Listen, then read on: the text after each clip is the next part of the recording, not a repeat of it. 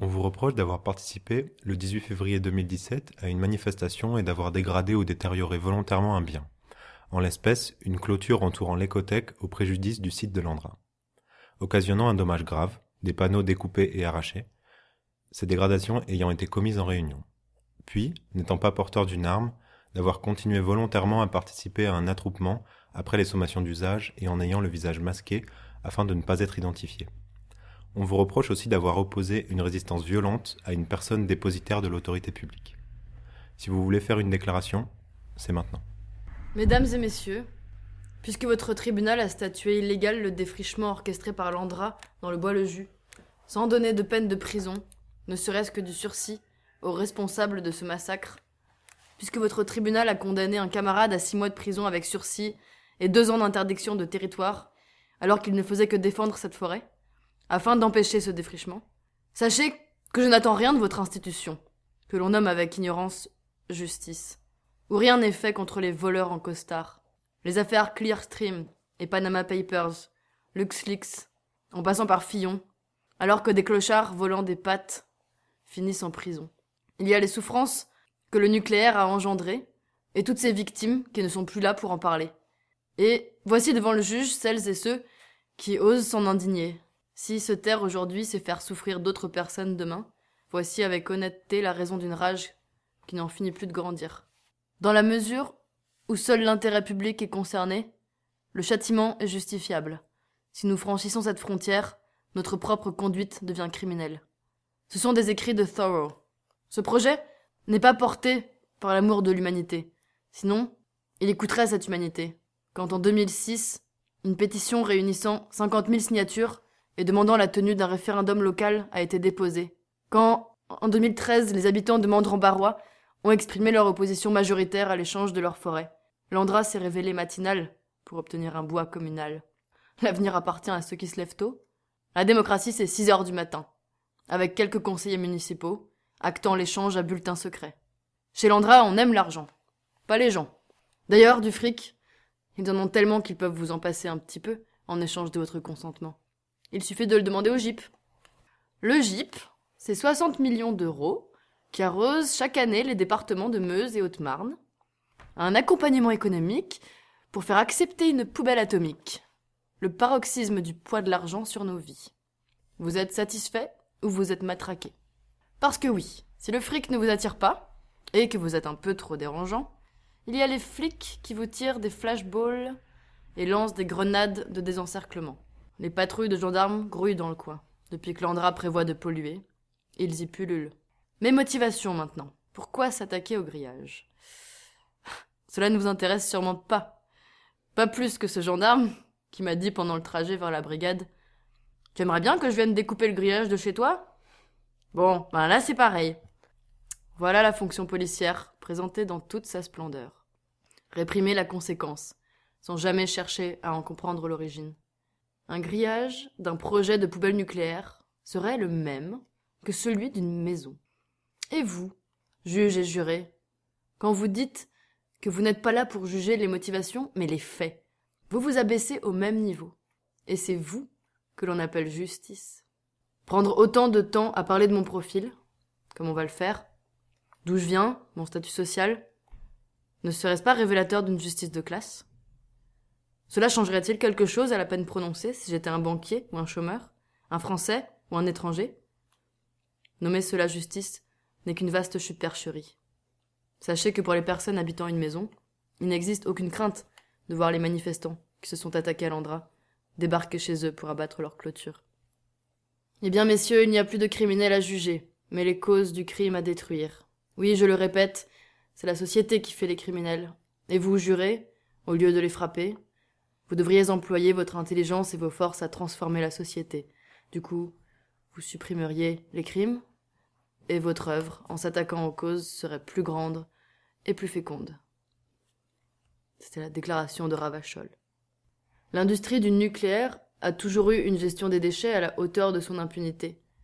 Pendant plusieurs années, peut-être encore aujourd'hui, les fûts de déchets nucléaires d'origine européenne furent largués sur les côtes somaliennes. Un tsunami avait fait remonter ses fûts sur la plage, faisant apparaître des saignements, des malformations chez les Somaliens. Cette pollution dévastatrice, s'ajoutant à la pêche massive occidentale, a fini par pousser les populations locales et les petits pêcheurs à agir. Ces derniers s'organisèrent et lancèrent avec d'autres volontaires des assauts armés contre ces cargos hors la loi. On les a appelés pirates somaliens, en montrant des images de violence, se gardant bien d'en expliquer l'origine, qui mettrait en lumière notre part de responsabilité. L'essentiel était de les stigmatiser, afin de légitimer une répression d'envergure militaire. Voici ce que l'un des leaders des pirates déclara. Il s'agit de mettre un point final à la pêche illégale et aux déchargements illégaux sur nos côtes. Nous ne nous considérons pas comme des bandits. Les bandits, ce sont ceux qui pêchent illégalement et jettent leurs poubelles. Il y a quelques décennies, la solution officielle pour la gestion des déchets nucléaires fut de les balancer dans la Manche et dans l'océan Atlantique.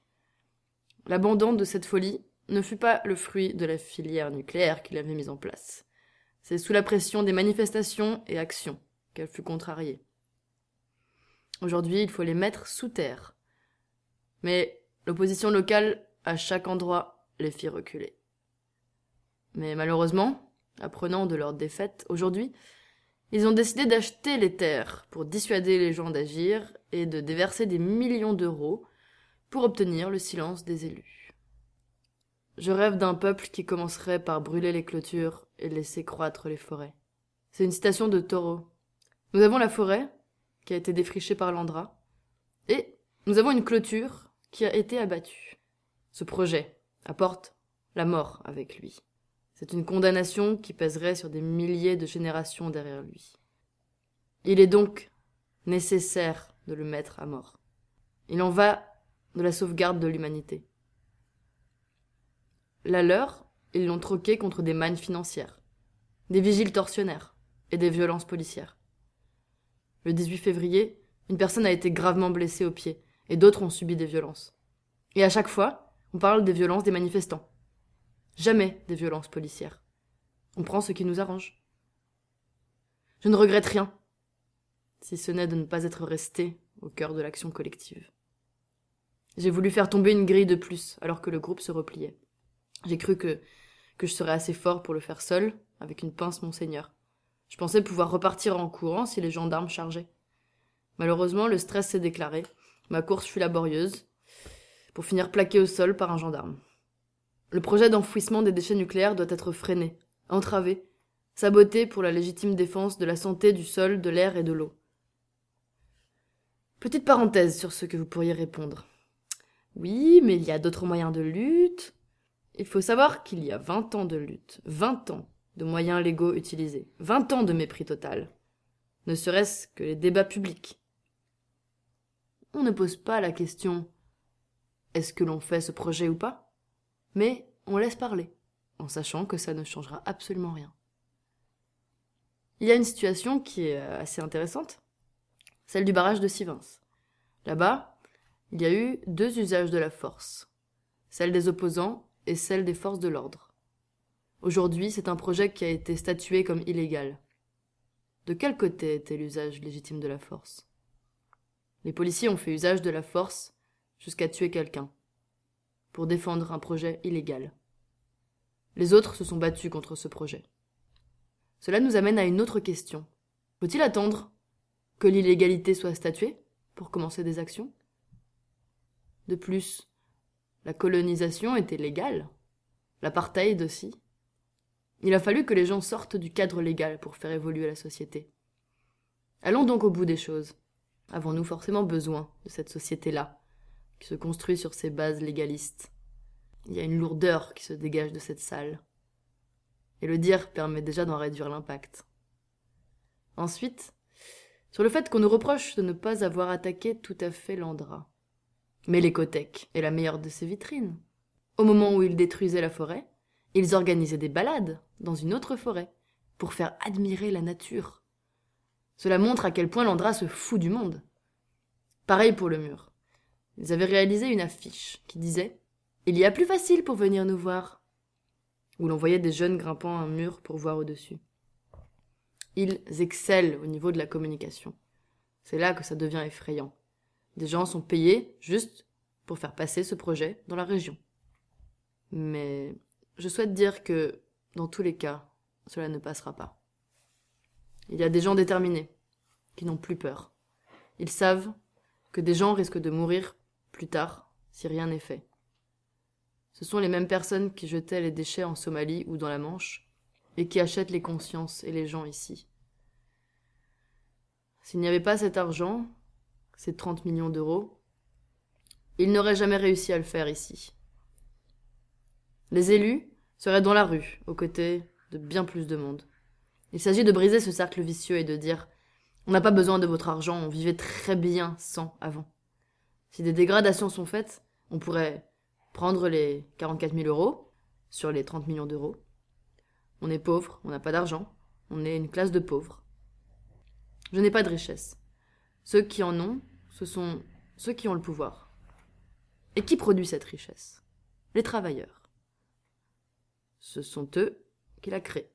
Mais ils n'en profitent pas. Ce sont les grands patrons qui en profitent et qui s'accaparent la richesse. Si j'avais un projet, ce serait travailler équitablement et se répartir équitablement le fruit de ce travail.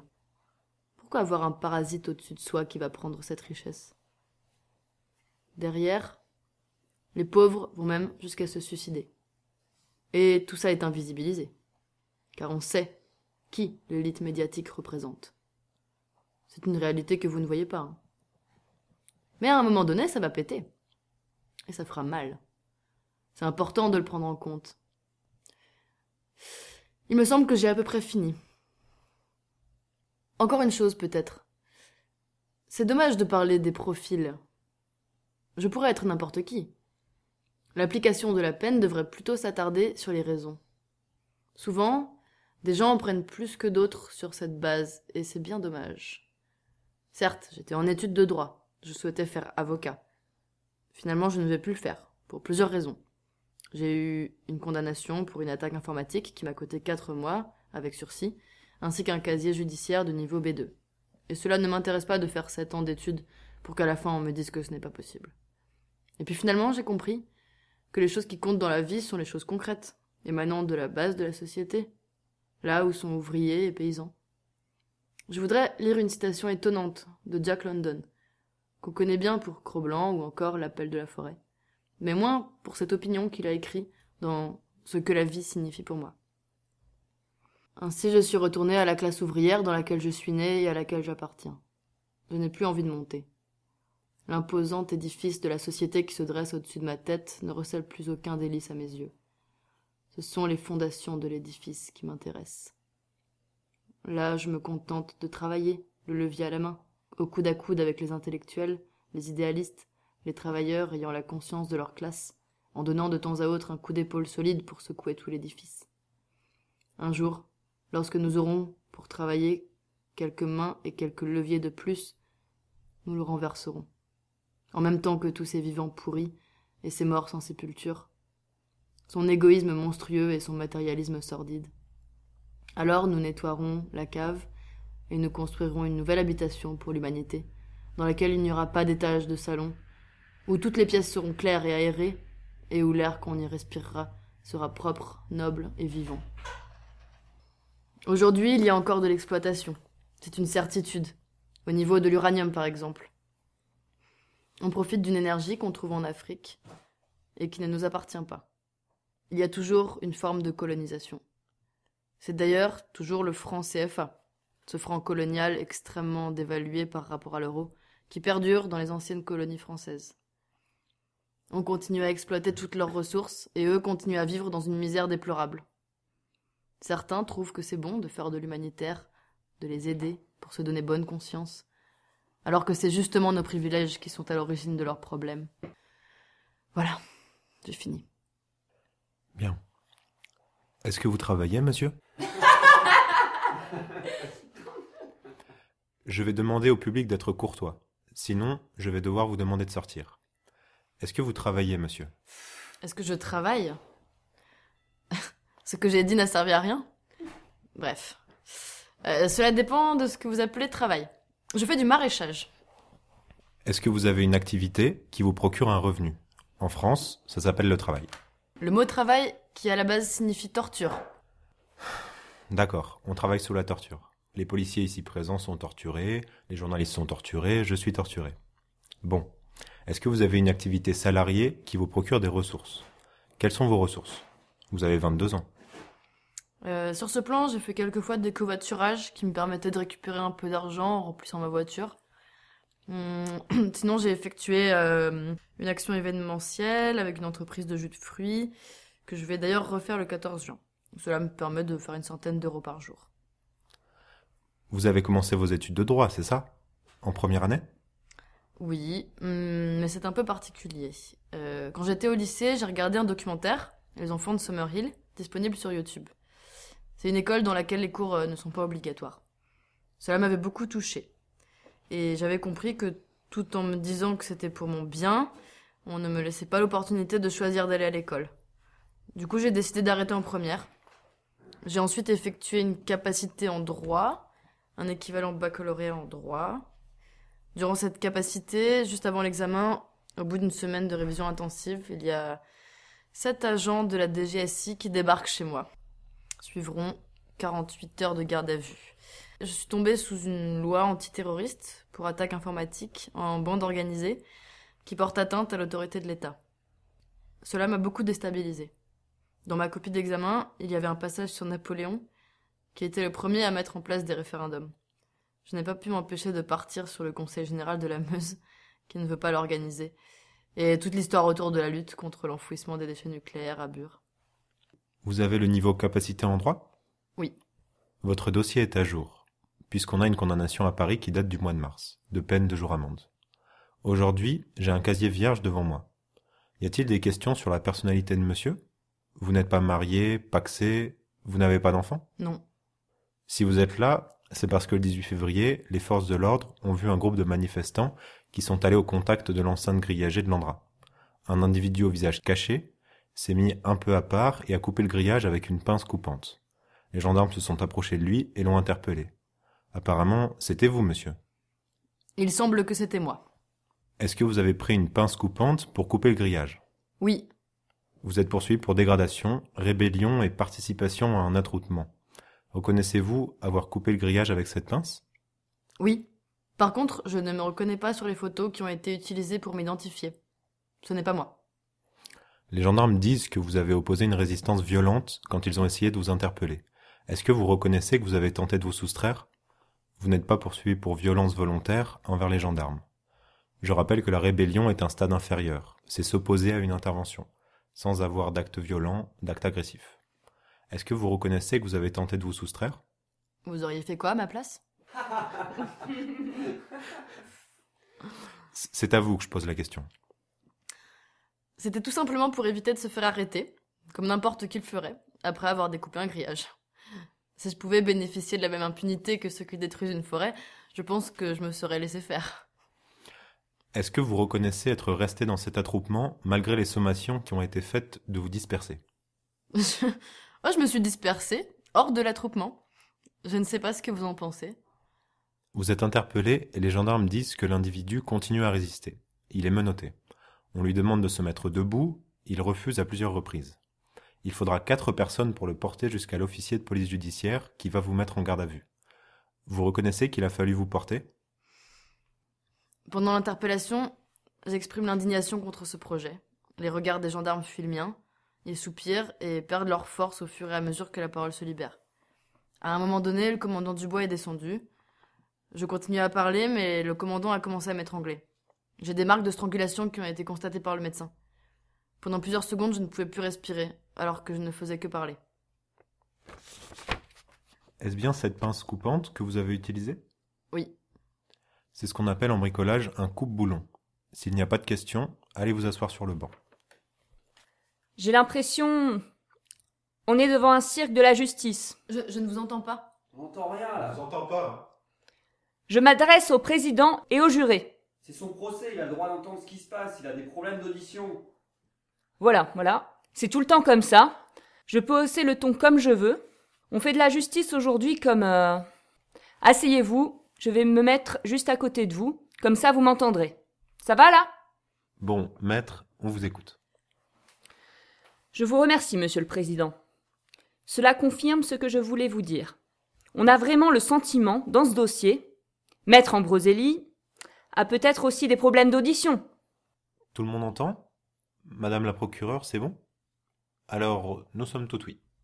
Je vous remercie, Monsieur le Président. Cela confirme ce que je voulais dire. J'ai l'impression que la justice devient un cirque. C'est d'ailleurs un peu euh, ce qu'on vous a dit, Monsieur le Président, quand on explique que vous n'êtes euh, qu'une justice qui n'en a pas le nom, que vous êtes au service de l'État qui ne rend pas justice. Elle protège les plus puissants au détriment des moins puissants. Alors je veux bien entendre tout ça. On l'a bien compris, on est près des législatives, et on a bien entendu le discours de la France et des insoumis. Je veux bien entendre que nous, travailleurs, sommes euh, dans un système qui est complètement pourri, car finalement, c'est un peu ça, tous pourris. Mais à un moment donné, j'ai envie de dire qu'heureusement qu'il y a des gens qui travaillent et qui font fonctionner la société et permettre à cette société de verser aux plus démunis des aides sociales sans avoir à travailler. Car vraisemblablement, certains n'ont pas envie de travailler, car le travail est une torture. Ceci est une parenthèse par rapport à l'histoire qui nous occupe aujourd'hui. Une histoire qui, excusez-moi monsieur le président, a du mal à me laisser totalement neutre, surtout quand j'entends ce type de discours. Encore un discours plein de contradictions, mais ça, c'est un autre débat. Sur ce dossier, j'entends bien heureusement que nous sommes dans un pays où on a le droit de s'exprimer. Cette liberté est importante, comme celle de manifester. Simplement, la liberté des uns s'arrête là où commence celle des autres. Et la liberté de manifester n'est pas, sous ce prétexte, la liberté de tout casser, de dégrader à n'importe quel prix. Et la liberté de vivre en Meuse Monsieur, vous n'avez pas la parole. Vous l'aurez en fin d'audience. Merci, Monsieur le Président. Je rappelle simplement que l'Andra est un établissement qui a la mission d'intérêt général et a été créé pour ce faire de gérer les déchets hautement radioactifs qui sont pour la plupart déjà produits. Après, on peut contester cette mission, mais elle a été confiée suite à des études extrêmement importantes en lien avec des pays qui ont mis en place ce système. On peut ne pas être d'accord avec ce système. Heureusement, car on est dans un pays où on a la liberté d'exprimer ses désaccords, mais je le répète, pas à n'importe quel prix.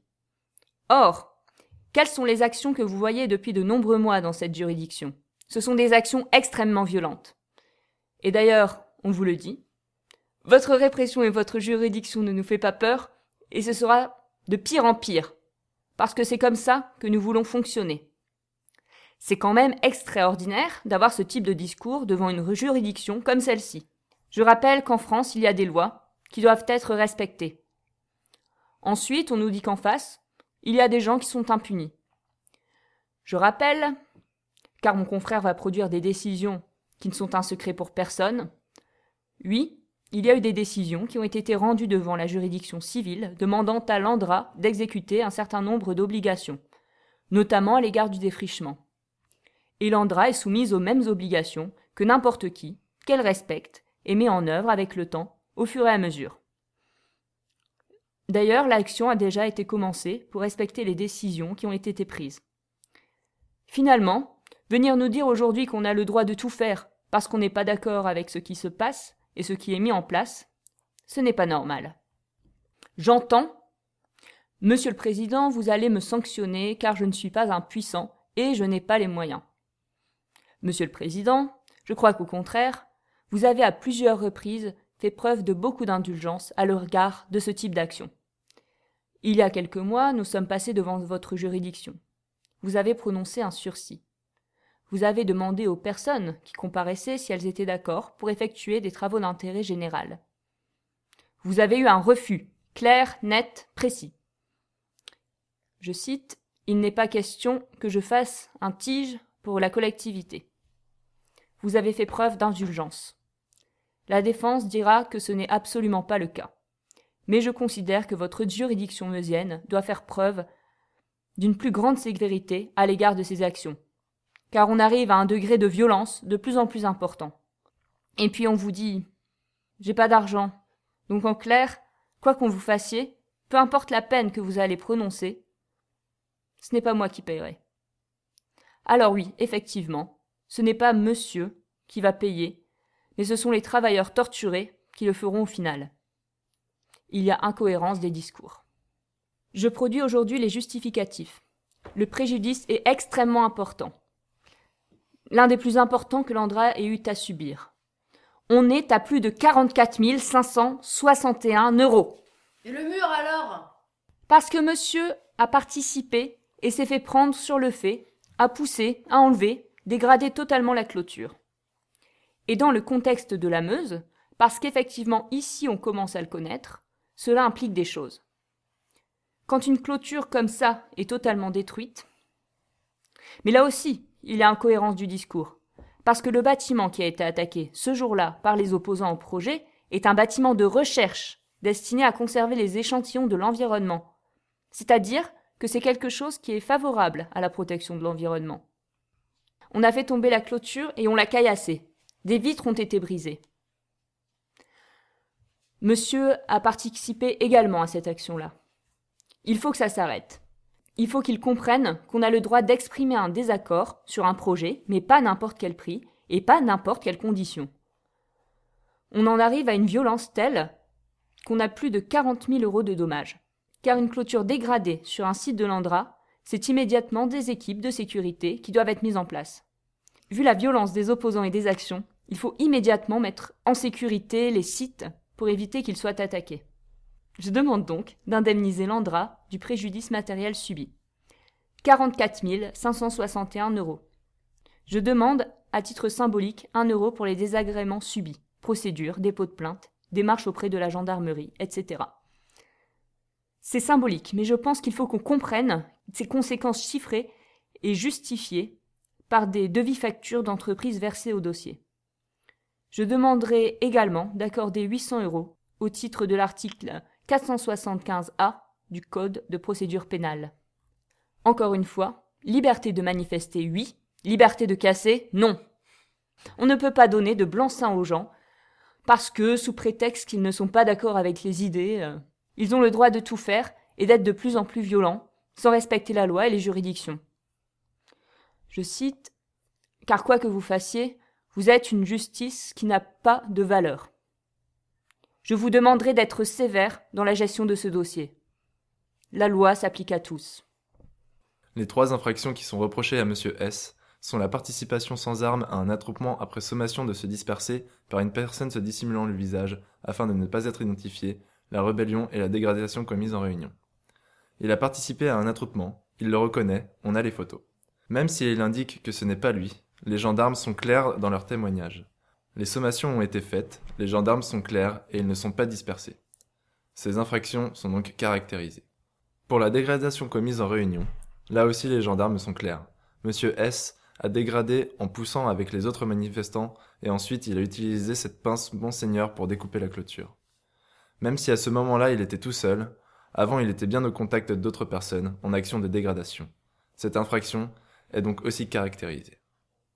Concernant la rébellion, les éléments ne semblent pas très clairs dans le dossier. On parle de résistance ferme. Il tente de se soustraire, ça pourrait constituer une action active, mais pour autant, ça ne semble pas très précis.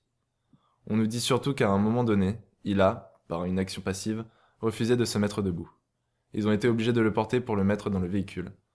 Et selon moi, cela correspond à une jurisprudence de la Cour de cassation qui dit qu'il faut un acte positif de résistance et non une résistance passive. La rébellion ne me semble donc pas caractérisée. Sur la peine à prononcer, oui, le code pénal prévoit qu'il faut prendre en compte le profil. En tout cas, la personnalité de l'individu pour prononcer une peine.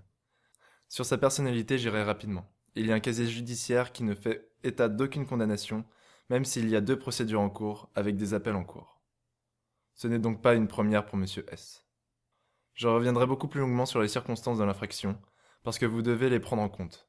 Il y a ce projet d'enfouissement des déchets radioactifs mais vous n'êtes absolument pas là pour le juger en bien ou en mal. Vous n'êtes pas là pour juger celles et ceux qui s'en indignent. Vous êtes là pour juger des actes, des infractions pénales. Et celles qui ont été commises ici sont particulièrement inadmissibles. Vu les pièces qui vont être produites par le maître Ambroselli, j'en déduis qu'on va vous parler des violences qui ont été commises le 16 juillet 2016. On va vous parler d'une plainte au procureur de la République pour non-respect de l'environnement. C'est une procédure en cours, soit mais on est là pour parler de ce qui s'est passé le 18 février 2017. Je tiens à remettre les choses dans l'ordre. On a une manifestation, On voit très clairement sur les photos un groupe de 300 ou 400 personnes au visage dissimulé qui se dirigent vers le site de l'Andra et vers cette écothèque. Les gendarmes, qui sont là pour défendre l'Andra, font les sommations de se disperser. Cela n'a aucun effet. Ils sont clairs dans leurs témoignages, du coup ils font usage des moyens strictement nécessaires à leur fonction, et notamment au gaz lacrymogène, pour disperser les manifestants. Et ça, c'est autorisé par la loi. Comment les manifestants répondent-ils? En jetant des cocktails Molotov, des pierres, à l'aide, et on le voit sur les photos, de lance-pierres, qui ne sont pas des lance-pierres de récréation, mais destinées à lancer des pierres de taille importante, pour faire des gros dégâts sur les gendarmes qui sont là pour exercer leur mission et n'ont rien demandé à ces manifestants. Heureusement qu'on ne compte pas de blessés, en tout cas pas de blessés graves chez les gendarmes, mais ça aurait pu être beaucoup plus grave. Les dégradations ont été très importantes. On parle de 44 000 euros. Quand on voit le nombre de manifestants qui dissimulent leur visage, clairement on voit qu'ils ne sont pas là pour manifester en paix et projeter leurs idées. Non, ils sont là pour casser le matériel et casser les gendarmes. Et ça, c'est totalement inadmissible. Évidemment, on a le droit de se battre. Comme on a le droit de manifester ses idées, mais en respectant les règles et surtout pas en commettant des infractions pénales. Je vous demande donc d'entrer en voie de condamnation, à l'exception de la rébellion, et je vous requiers une peine de 10 mois d'emprisonnement, dont 5 mois d'assortie d'un sursis simple. Je sais que le casier de Monsieur S ne présente aucune condamnation, mais les faits sont graves. Je rappelle que la participation à un attroupement, c'est 3 ans encourus et les dégradations en réunion, c'est 5 ans, en prenant compte des circonstances.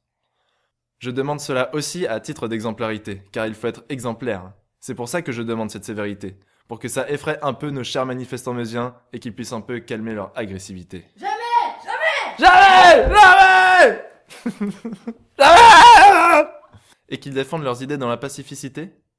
Je requiers également une interdiction de séjour en Meuse pendant une période de 3 ans. Monsieur nous a indiqué qu'il a changé d'adresse et aujourd'hui il déclare une adresse en Meuse. Pour autant, cela me semble le meilleur moyen de lutter contre ce qui est illégal. C'est la raison pour laquelle je requiers cette interdiction. Et je réclame aussi la confiscation des scellés, à savoir la pince, les vêtements, la cagoule qui lui a permis de dissimuler son identité. J'ai entendu ma chère consoeur et sa volonté d'exemplarité pour effrayer les amis de elle. J'ai entendu madame la procureure et je suis d'accord sur un point. C'est que les éléments caractérisant la rébellion ne sont pas réunis. Il n'y a pas de geste actif de violence. La résistance violente s'oppose à la simple désobéissance pacifique. Ici, nous avons la situation de quelqu'un qui se couche par terre. Il a effectivement obligé les forces de l'ordre à le porter sur plusieurs centaines de mètres. Vous avez au dossier une synthèse qui dit qu'il est virulent, qu'il est difficile à maîtriser, qu'il se rebelle. Le PV d'interpellation dit qu'il se rebelle. Et puis vous avez l'audition de monsieur M, gendarme, qui dit qu'il ne donne aucun coup. Vous n'avez donc pas de violence, ni de résistance active. Vous le relaxerez donc pour ce chef d'inculpation. Concernant l'attroupement, je ne suis pas d'accord avec Madame la procureure, pour la simple raison que, et vous le savez désormais, elle souffre d'un problème d'audition, et que, dans les circonstances ouvertes, la configuration des lieux, le vent contraire, il n'a pas entendu dans le brouhaha général les sommations. Et ensuite, il est parti à 400 mètres. Il s'est isolé, si le gendarme, à ce moment-là, lui a sommé de partir, il ne s'agissait plus d'un attroupement. Il n'a alors pas souhaité partir pour assumer son geste jusqu'au bout. Il y a un certain nombre de documents que je peux produire sur ce que c'est qu'un attroupement.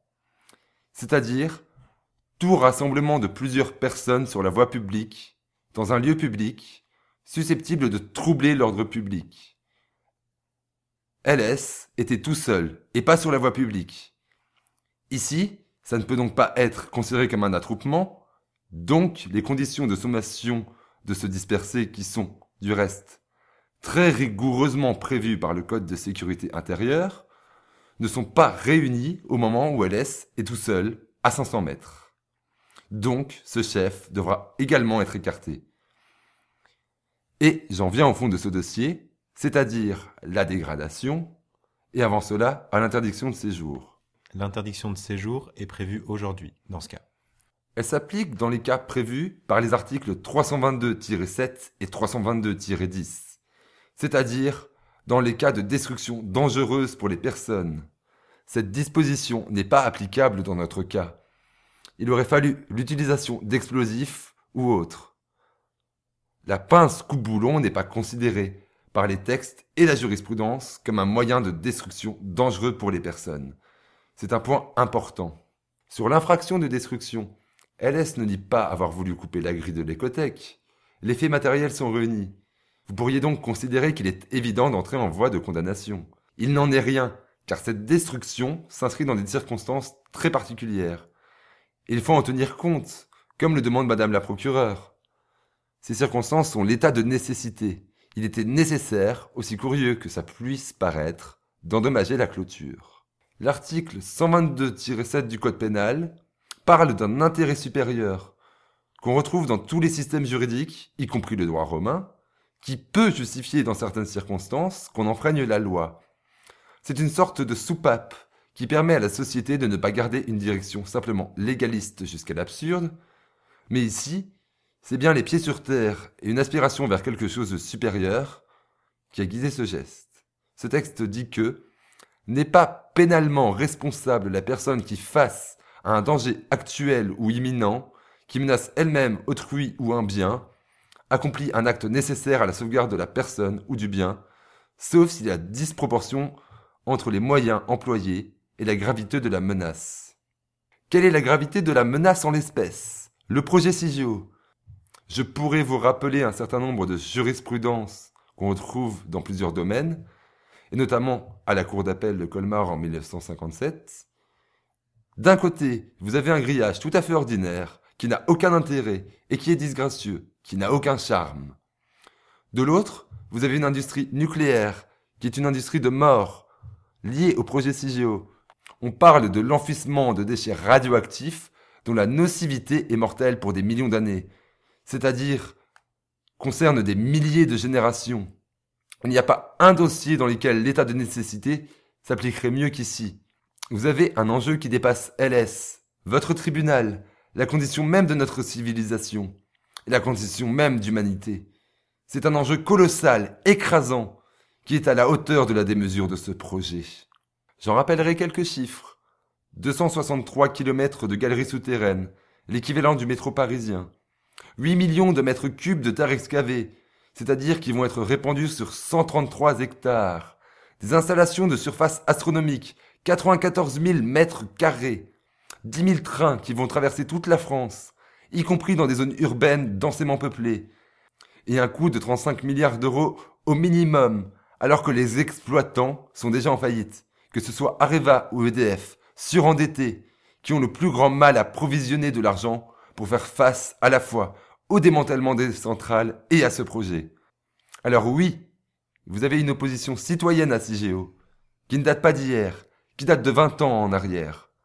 Je vous laisse un ouvrage qui parle de cette opposition citoyenne. Ma consoeur a dit tout à l'heure que Londra faisait cela en mettant en place un système d'enfissement que d'autres pays ont mis en place. Oui, il y en a d'autres. Il y en a eu d'autres. Les deux plus caractéristiques sont celui honteux du WIP au Nouveau-Mexique, aux États-Unis. Un centre de stockage de déchets radioactifs, beaucoup moins dangereux que ce prévu à Bure, et qui a fait l'objet d'une explosion dans ses galeries, à 500 mètres sous terre également, avec une montée de température jusqu'à 1500 degrés, et une réaction en chaîne qui a provoqué l'arrêt de ce projet et des coûts de réparation énormes. Ce sont des exploitants, liés à ceux de CIGEO. C'est très bien expliqué dans l'ouvrage. Ces centres de stockage représentent une usine à fabriquer des gaz explosifs. Il y a donc une recherche pour résoudre ce problème insurmontable de gestion des déchets depuis 60 ans. En voulant les mettre à un endroit où les risques sont très importants, qui s'ajouteront au risque de l'enfouissement, je pourrais parler d'autres sites comme Stockamine, avec des déchets chimiques, qui lui aussi a fait l'objet d'infiltration d'eau et d'incendie. D'autres projets sont en cours, comme ACE, qui a été arrêté après des fuites d'eau. On est à Bure, dans des couches d'argilite bourrées d'eau, qui ne manquera pas de s'infiltrer ici aussi. Le niveau de criticité, quand vous avez une concentration de radionucléides à un même endroit, et une réaction en chaîne sera vite dépassée. Vous pouvez tenir ces critiques comme issues d'une nébuleuse de mouvements contestataires, confus, brouillons, dont les pancartes sont le signe, voire la preuve de l'ignorance fanatique face à ce rationalisme des gestionnaires de cette puissance industrielle. Méprisez ce militantisme, ces deux ou trois générations de militants nous disent des choses. Je citerai un philosophe, car la philosophie s'est enfin penchée sur la condition nucléaire et sur le changement radical que conduit cette énergie de mort dans notre civilisation. Jean-Jacques Delfour, dans La condition nucléaire, dit que haïr ce militantisme-là, c'est approuver la valeur absolue de l'individualisme possessif, du chacun pour soi. La négation du monde commun et la destruction des pratiques de solidarité sont opérées en priorité par cette idéologie libérale et capitaliste. Vous avez un changement radical opéré par ce projet CGO, par son ampleur, l'ampleur du désastre qu'il souhaite faire prolonger. Car pourquoi on construit dans une forme de panique ce projet dantesque? Car les centrales sont en fin de vie, et il va donc falloir s'occuper de tous ces déchets. Pour reconstruire de nouveaux réacteurs, il faut qu'on puisse cocher cette case des déchets radioactifs, qui sont le boulet que portent les exploitants depuis cette entrée non démocratique par excellence de cette énergie dans notre société. Vous avez donc Landra qui, avec le même sérieux qu'elle présentait lors du largage des fûts dans la Manche, avec tous ces rapports de gens les plus sérieux du monde, extrêmement bien formés, qui ont fait Polytechnique et les mines, vous expliquez que mettre ces fûts dans la mer était la meilleure des solutions.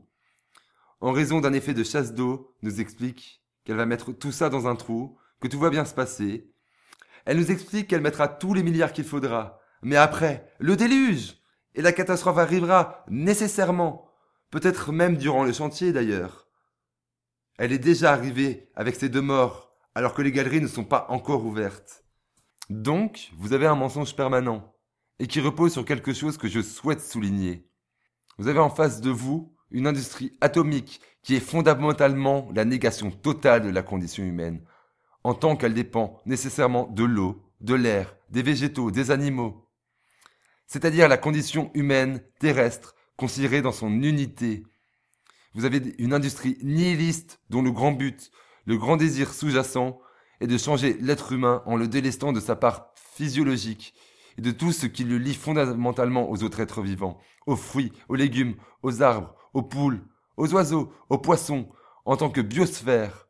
Son projet métaphysique vise à anéantir l'homme archaïque, c'est-à-dire chacun de nous, l'homme vivant.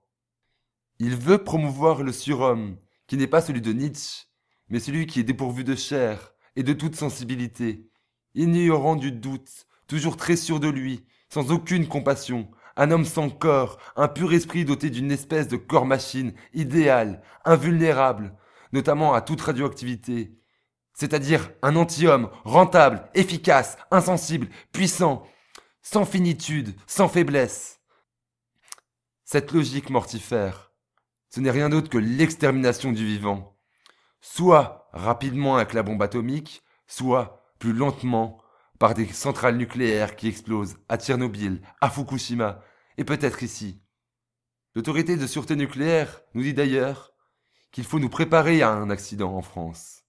C'est-à-dire se préparer à quelque chose qu'on n'arrive pas à imaginer tellement c'est effrayant. Et qu'aucune assurance ne veut d'ailleurs couvrir, car cela dépasse l'entendement. Ce centre d'enfouissement, il est prévu de le fermer dans cent ans, et puis advienne ce qui adviendra. Nous, sommes donc dans une situation tragique qui est celle de la condition de l'homme moderne, de l'homme nucléaire. Nous avons quoi comme option?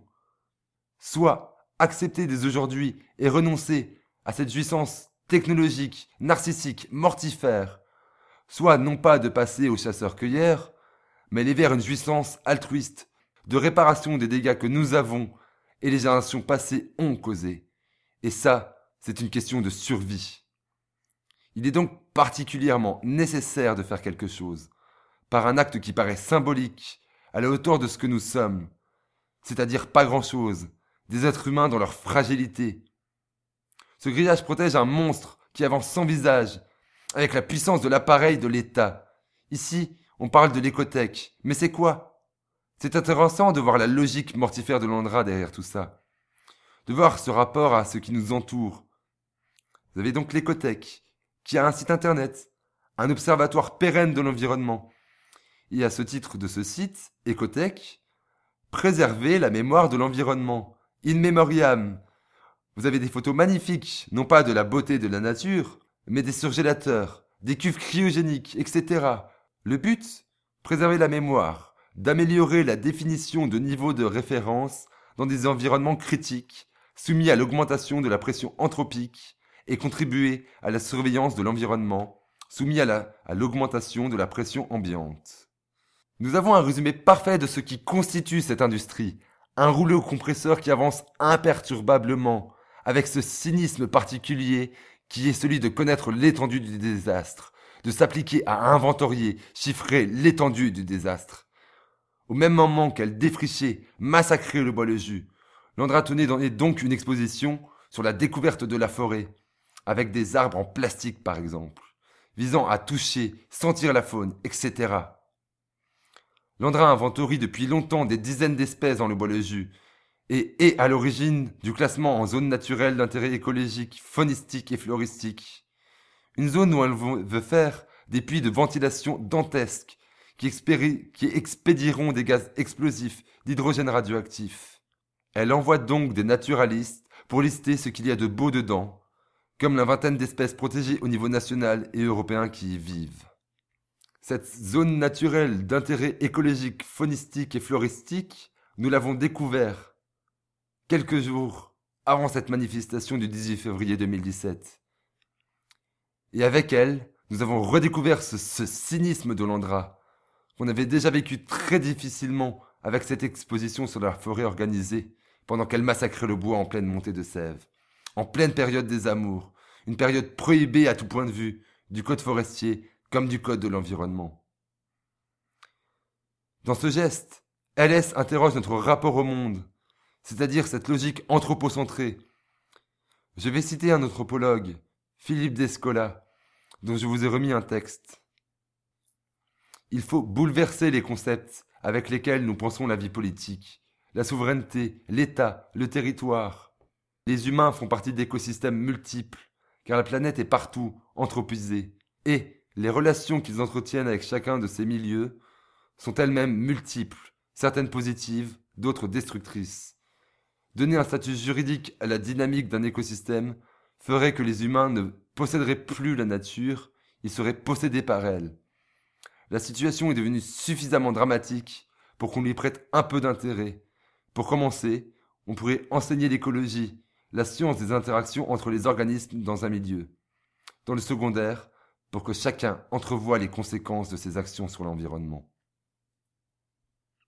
Oui, enseigner l'écologie, mais pas comme le fait Landra, quand elle accueille dans des classes entières. Il s'agit de bien plus que ça. Il s'agit d'un rapport intime qu'on a avec l'environnement. Pour revenir sur ce qu'ont dit ma consoeur et madame la procureure, il y a des lois qu'il faut respecter, et vous avez fait preuve d'une certaine indulgence à l'égard des manifestants. Il faut donc faire preuve de sévérité. Ma consoeur explique aussi qu'il y a eu des décisions au civil que Landra va respecter. Et madame la procureure nous dit aussi que les gendarmes sont là pour défendre Landra. Oui, c'est vrai. Ils ont protégé des travaux illégaux de Landra dans le bois le jus. La construction donc du mur en béton d'un kilomètre de long. Oui, les gendarmes ont protégé les vigiles de Landra, qui ont bastonné nos camarades le 16 juillet 2016. Et quelles ont été les réactions du procureur qui a été alerté, du préfet de la Meuse à l'époque, et du tribunal de manière générale Heureusement que nous avons eu une décision de justice sans laquelle le bois n'existerait plus. Le défrichement aurait été poursuivi, le mur serait là aujourd'hui. Vous avez une plainte qui a été déposée le 22 juin 2016 pour défrichement illégal. Et depuis, avez-vous vu comparaître devant vous le directeur de l'Andra, M. Abadi, M. Baillet, M. Hans? Nous avons déposé une plainte contre l'Andra pour la construction du mur. Avez-vous vu l'Andra se présenter devant vous? On en a déposé une autre contre les violences faites à nos camarades, et qui a été classée sans suite, pour motif auteur inconnu. Et on ne trouve rien dans le dossier. Et on nous parle de justice équitable, de lois qu'il faudrait respecter, quel que soit le niveau social. Qu'on soit riche ou pas, la justice est-elle la même? Comment peut-on croire une chose pareille Comment peut-on dire de telles contre-vérités? Nous sommes dans la caricature d'une justice de classe, tous les outils de l'État sont mis à la manière la plus caricaturale à disposition de Landra, alors même qu'elle enfreint l'État de droit, alors que le premier qui devrait respecter la loi, c'est l'État. Donc, aujourd'hui, qu'on ne nous dise pas qu'il va falloir faire preuve de sévérité à l'égard des militants antinucléaires, C'est très grave que l'État ne respecte pas l'État de droit. D'une certaine façon, c'est logique, puisqu'il est partie prenante de l'Andra, et personnifie la démesure technologique et capitalistique sous les drapeaux d'un intérêt commun qui n'a jamais fait l'objet du moindre débat avec ceux qui sont concernés. Donc oui, vous êtes ici dans des circonstances particulières. Vous devrez donc considérer l'existence d'un état de nécessité. Un point très rapide. Ce bois est magnifique, un endroit exceptionnel de beauté et de vitalité. Et le désastre est chiffré au niveau de la biodiversité. Vous avez entre 1999 et 2015 une régression de 23% de la population d'oiseaux communs, 46% de chauves-souris entre 2006 et 2014, etc. C'est un effondrement de la biodiversité. Et cet effondrement, on peut le regarder de loin. Qui connaît l'étendue du désastre? On ne connaît même pas un quart de ces disparitions d'espèces. Le pire est peut-être ce qu'on ne voit pas. Et face à cela, on a un État qui, en connaissance de cause, enfreint la législation en vigueur et détruit. Le poète que vous avez devant vous, parce que c'est un poète. Ah, c'est vous l'auteur? Donc, on peut réduire une personne à son travail, à ses revenus, etc. Vous avez devant vous quelqu'un qui travaille quotidiennement à l'intérêt général, à la hauteur de tous ceux qui l'entourent, qui mettent entre parenthèses leur vie privée, leur rôle social, pour vivre intensément à un endroit où la destruction de la nature est peut-être la plus explicite et où la tension peut être la plus apparente. Vous avez donc un poète qui, en ces jours sombres, vient préparer des jours meilleurs. Il est l'homme de tous les possibles, les pieds ici, les yeux ailleurs. C'est lui qui, en tout temps, pareil aux prophètes, aux mystiques, aux anarchistes et autres délinquants célestes, voit, quand tant d'individus atomisés végètent, L'amour l'anime, comme il anime dans un même mouvement perpétuel le soleil, la lune, les astres et tout ce qui existe. On peut sourire, on peut le railler, l'arrêter, l'enfermer, le louer, qu'importe. Il pense et ne se borne pas à écrire des poèmes. Il creuse des lignes de défense, avec autant d'acharnement qu'il plonge ses yeux, sans filtre, sur l'état du monde. Il chante dans sa langue propre, en répondant aux esprits du ciel, il vit intensément, en tout lieu, à l'air libre de préférence, mais également devant vous et au fond d'une geôle. Et c'est de cette intensité de vie qu'il incarne, jaillit des gestes pleins de courage, c'est-à-dire de cœur. Son geste du 18 février, il serait vain de le regarder comme un débordement radical ponctuel, isolé et désespéré. Faire tomber la clôture de l'écothèque fut d'abord un geste collectif, 400 personnes, qui s'inscrit dans la longue et souvent tragique histoire de tous les gestes de résistance nourris de la même exigence et splendide aspiration.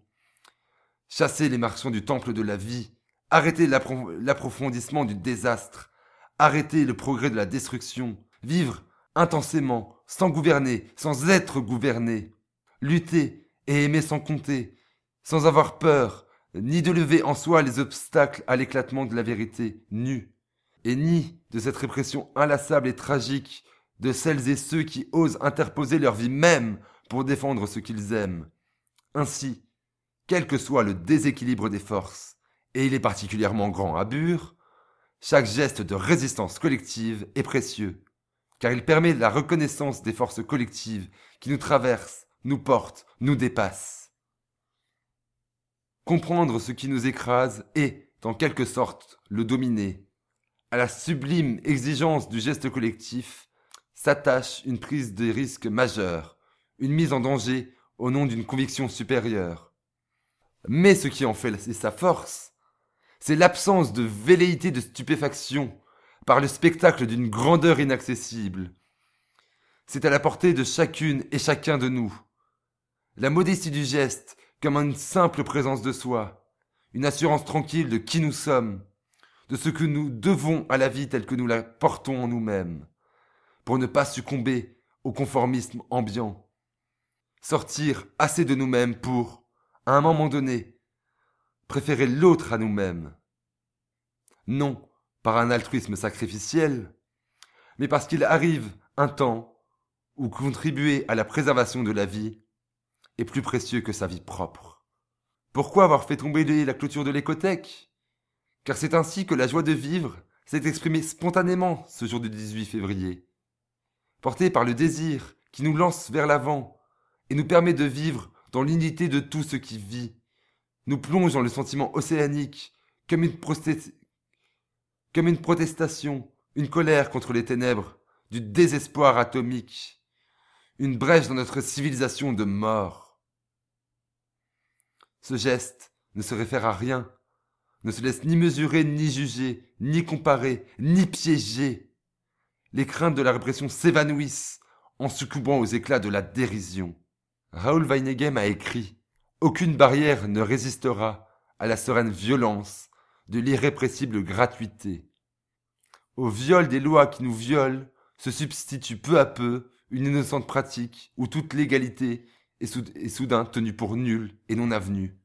Nous sommes allés jusqu'au bout du désespoir, parce que nous avons épuisé, aux limites de la vie, toutes les ressources de la société qui nous épuisent aujourd'hui.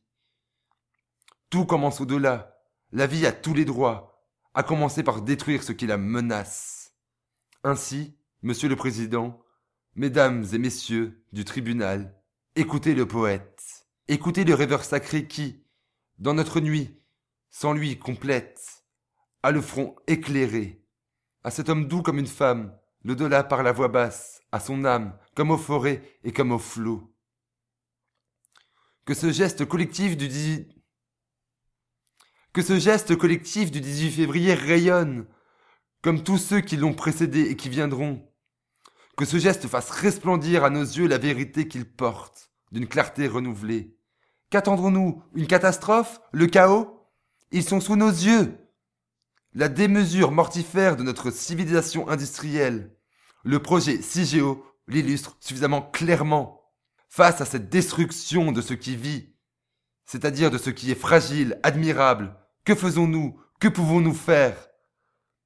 Sommes-nous à ce point écrasés par la peur des dangers qui nous guettent?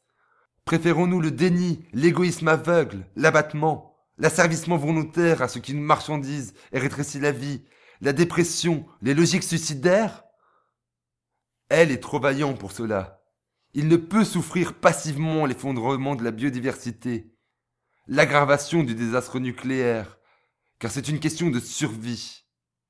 Oui, son geste est légitime, porté par une nécessité vitale, une urgence. Son geste est un cri d'alerte, dirigé vers tous ceux qui ne voient plus et ne savent plus ce qu'ils font.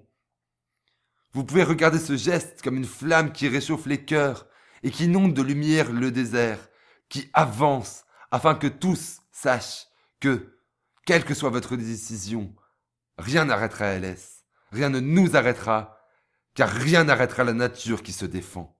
Sur la peine, sous, un gouvernement qui emprisonne injustement, la place de l'homme juste est aussi en prison.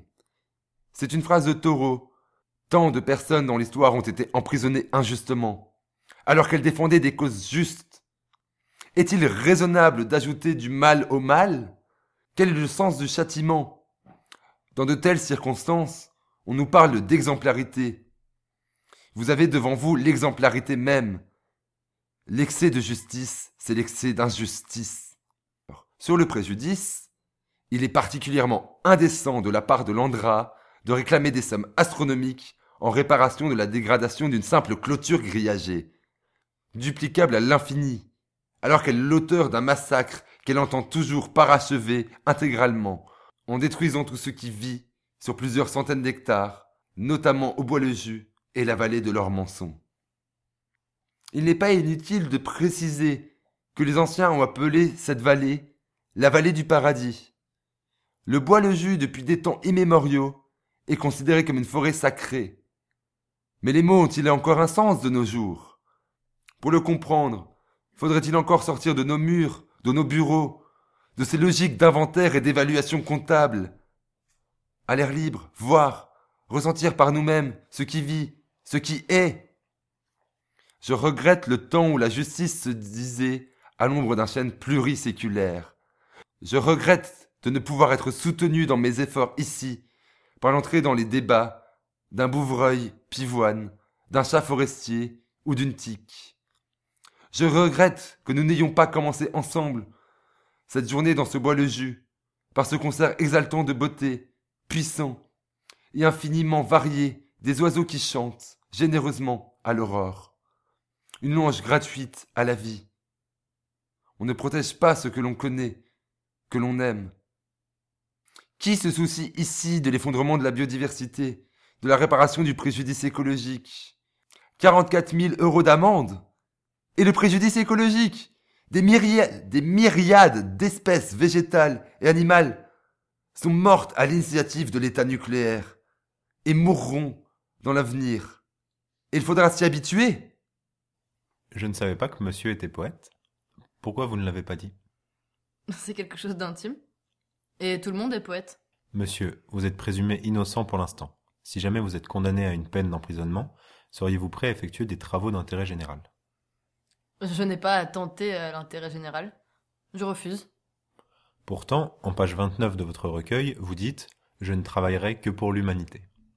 Les tiges se font au bénéfice d'une collectivité, d'une association, ils profitent au Resto du Cœur, à la Croix-Rouge, à la SPA, etc. Ne vous inquiétez pas. Les tiges, je choisirai de les faire moi-même. Je refuse d'accepter que ce soit une fuite face à la réalité à laquelle vous êtes confronté.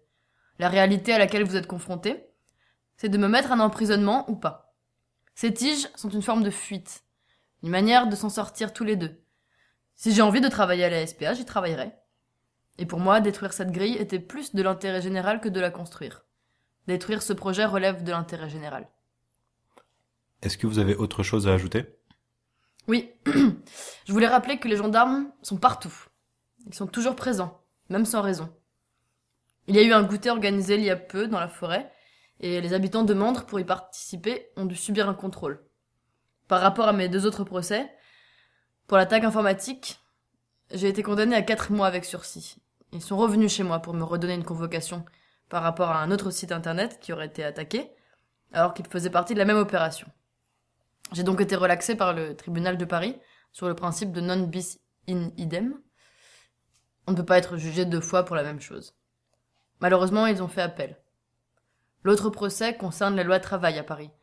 J'ai été témoin d'une nasse policière. Et j'ai crié Libérez nos camarades Je me suis fait sauter dessus. Coup de poing au visage, etc. Ils m'ont dit que j'ai fait outrage et rébellion.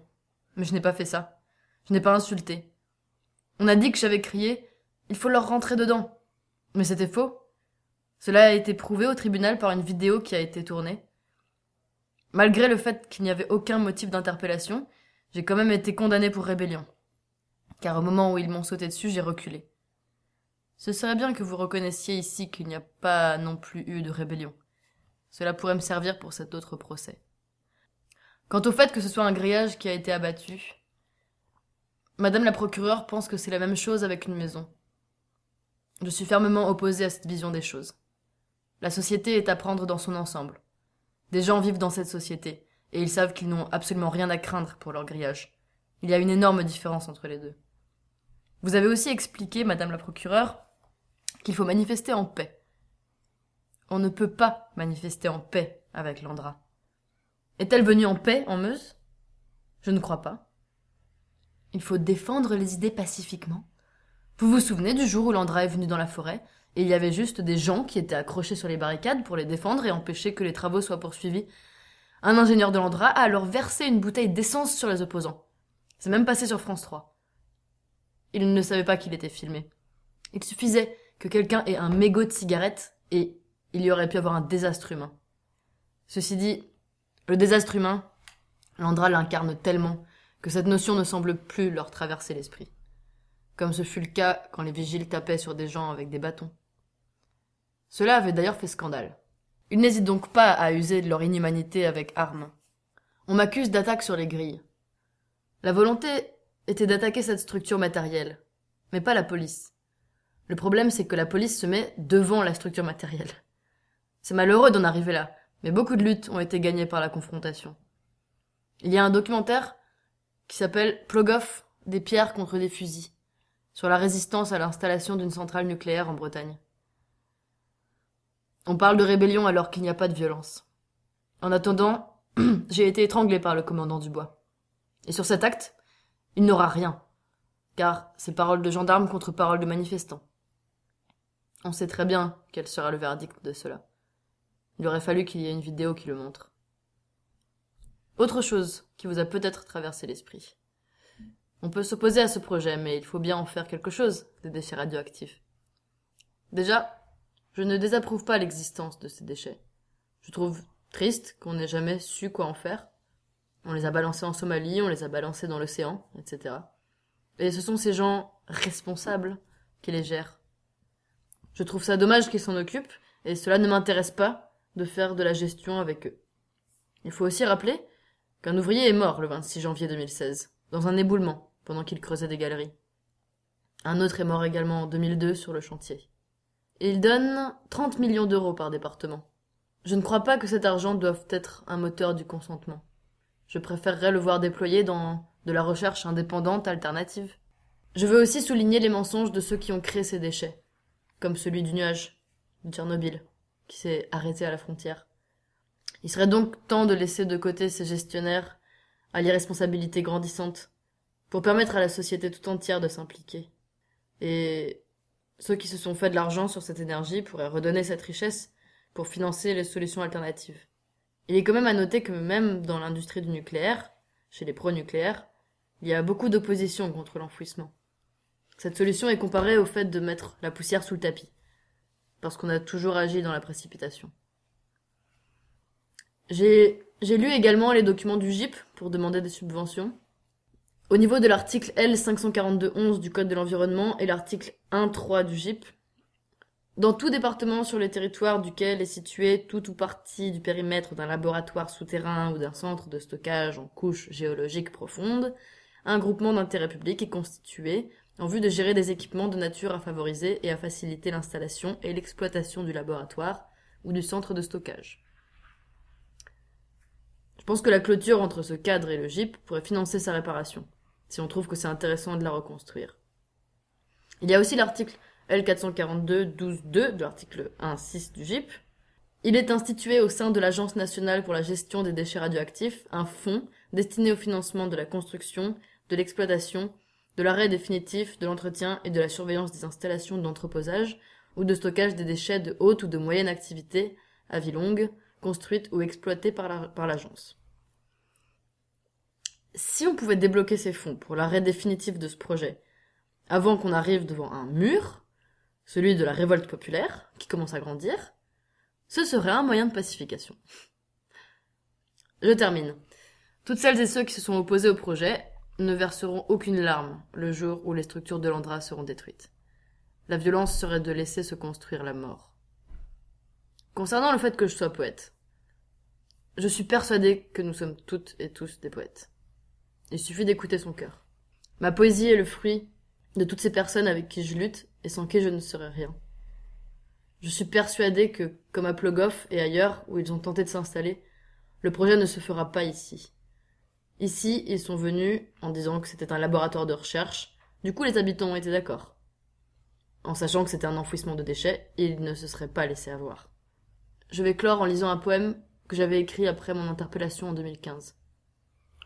Quelle page, monsieur L'une des dernières. Il s'intitule L'invasion nucléaire.